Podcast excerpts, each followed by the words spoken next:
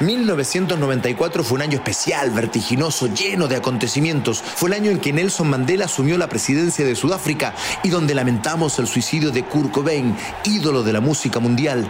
En Chile, los hinchas azules celebraban un título después de 25 años y en el Estadio Nacional, un 18 de mayo, Maradona jugaba su último partido defendiendo a Argentina en canchas chilenas y lo hacía frente a la selección que veía debutar a un joven Matador Salas. Aquí contamos esa historia en Footbox Chile.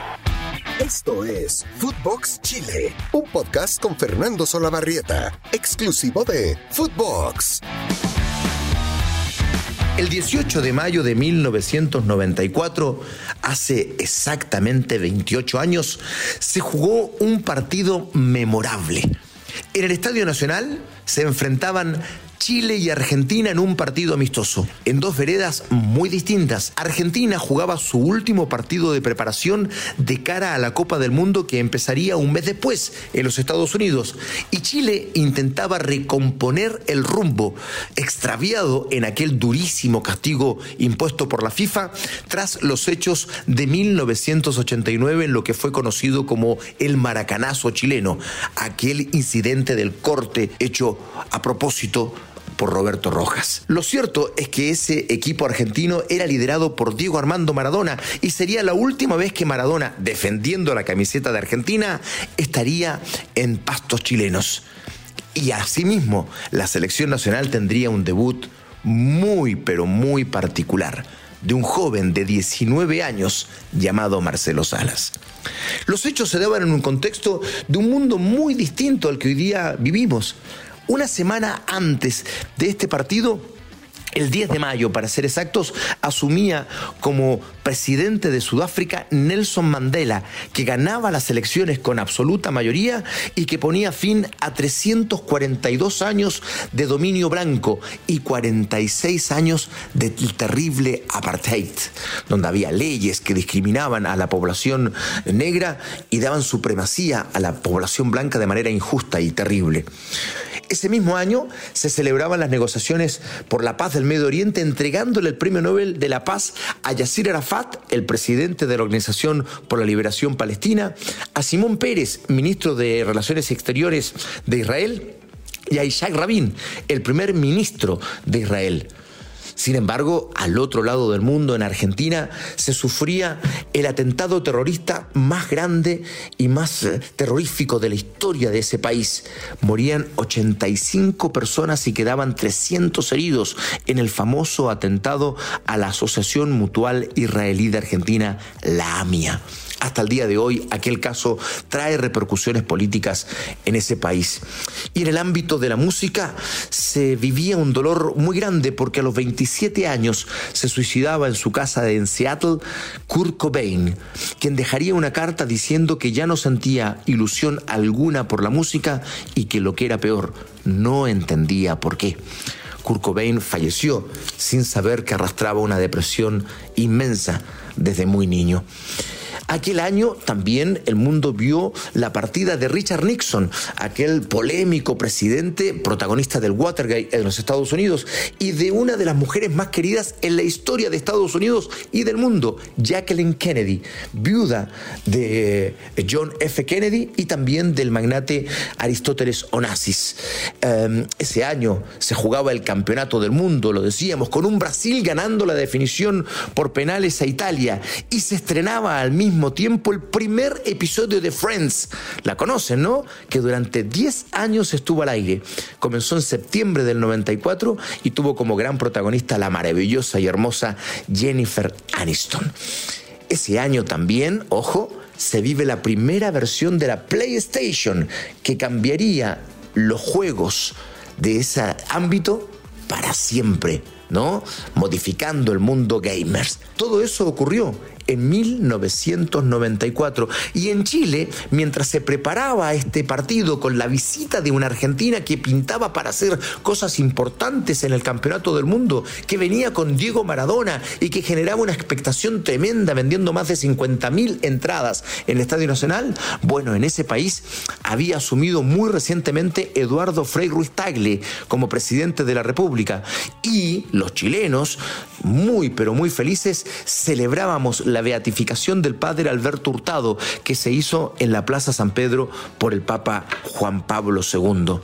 Ese fue el año en que en agosto se fundó la Universidad de Concepción. Sí, el equipo de la Universidad de Concepción. Y en esa ciudad estuvo jugando Scottie Pippen, uno de los más grandes jugadores de básquetbol de los Estados Unidos, el, terrateniente, el escolta permanente, el, el, que le daba el juego al gran Michael Jordan. Estuvo jugando frente a, a Petros en la ciudad de Concepción.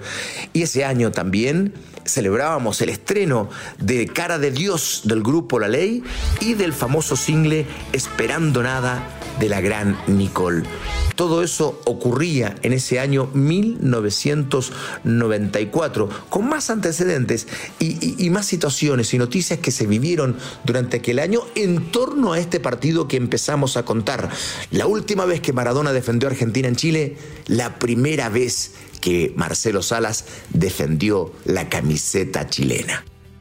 51.193 espectadores estuvieron presentes en esa noche en el Estadio Nacional. Y si me permiten mm, modestamente unos segundos de personalización, eh, yo estuve también en esa noche haciendo labores de informador de cancha, de reportero de cancha para la transmisión televisiva de Televisión Nacional de Chile. Eran mis primeros años en este mundo maravilloso, en esta aventura por el periodismo y los medios de comunicación que hoy me tienen compartiendo en otra plataforma a través de este podcast junto a ustedes. Eh, esa fue una noche muy especial, yo lo recuerdo muy bien. Dije la última vez que Maradona defendía a Argentina en pastos chilenos. La verdad, la primera y la última porque no había venido nunca a jugar por Argentina y tampoco había venido en el 91 con ocasión de la Copa América porque Maradona estaba suspendido. Por tanto, esa fue la primera y la última. De ahí tal vez tanta expectativa. Eso y ver otra vez rearmarse a la selección chilena. Eh, el técnico era Mirko Josic, que había sido, el croata, campeón del mundo con Yugoslavia en 1987 en el Campeonato del Mundo Juvenil y después eh, eh, contratado por Colo Colo para ser técnico de las divisiones inferiores, para luego ser pasado al primer equipo y en el primer equipo conquistar la Copa Libertadores de América de 1991. Qué nombres, ¿no?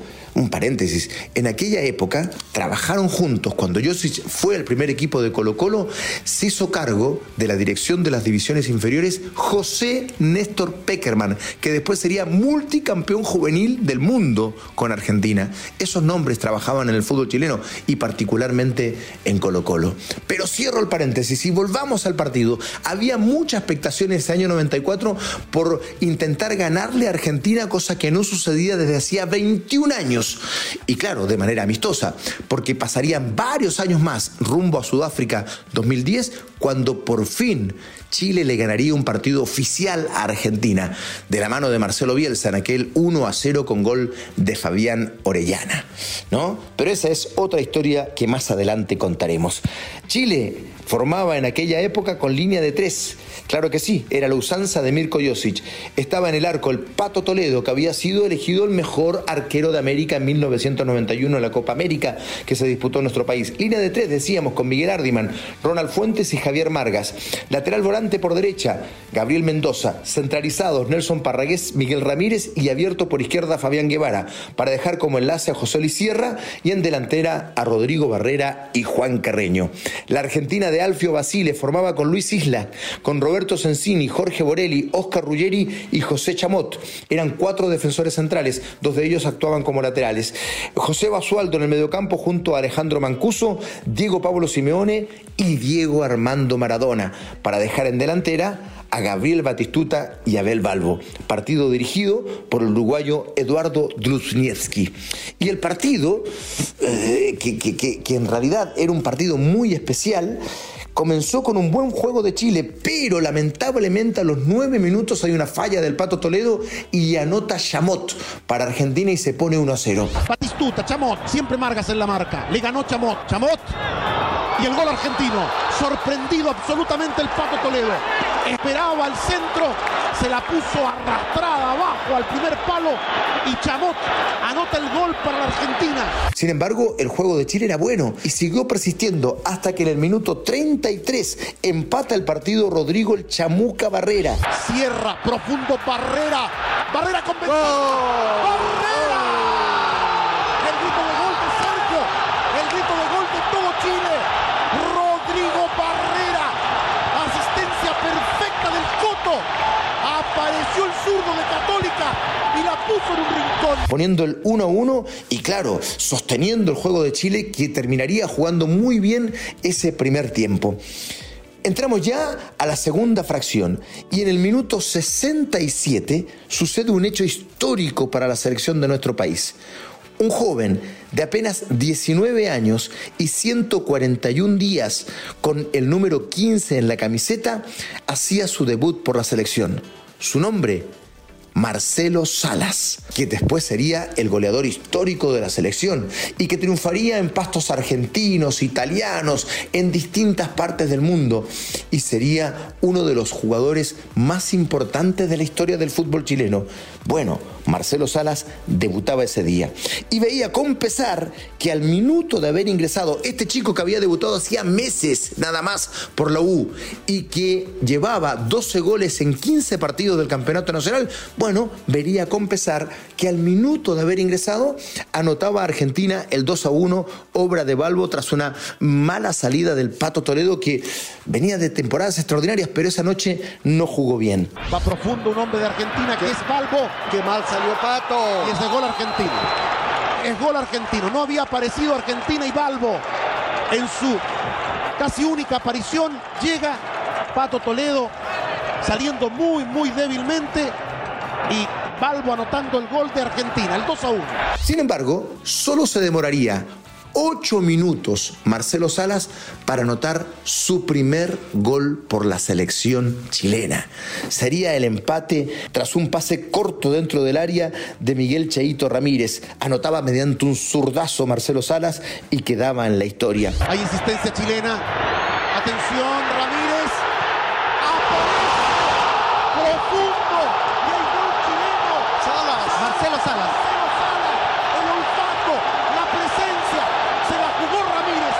Y Salas no podía fallar. Y se animaba a Chile, porque después de eso llegaría el 3 a 2, otra vez obra del Chamuca Barrera. Siempre cierra. A correr Barrera con ventaja. Ahí va Barrera. Va a ser gol. Barrera. Barrera.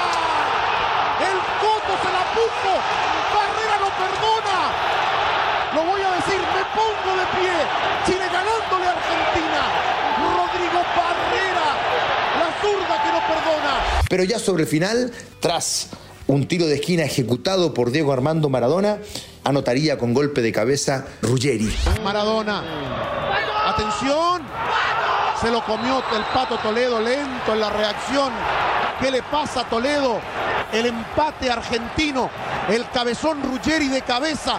Empatando para Argentina. Y de esa forma terminaría el partido empatado 3 a 3. Fue una linda noche, un muy lindo partido. Yo recuerdo que la evaluación que se hacía respecto del juego Maradona había sido algo discreta, eh, que tocó muy pocas veces la pelota, que no, no tuvo mucha participación en el juego, que no brilló. Pero la verdad es que Maradona estaba cuidándose para llegar sin ninguna complicación física. Eh, era un partido muy peligroso, el último partido amistoso antes de viajar a los Estados Unidos. Por tanto, claro, el juego contenido de un Maradona con casi 34 años, 33 años y fracción, en una época donde a los 33 años sí pesaban en el fútbol, era comprensible que haya jugado el partido que jugó. Igual tuvo toques de distinción, porque el gol de Balbo fue pase de él y el 3 a 3 fue un córner ejecutado por él también.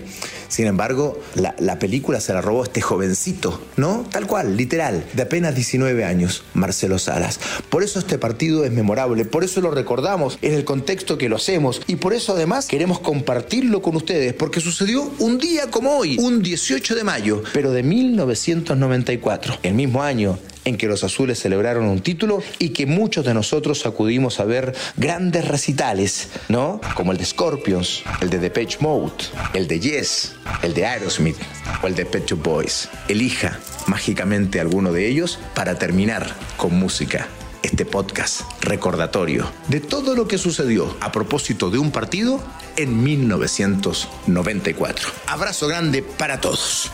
Esto fue Footbox Chile con Fernando Solabarrieta, podcast exclusivo de Footbox.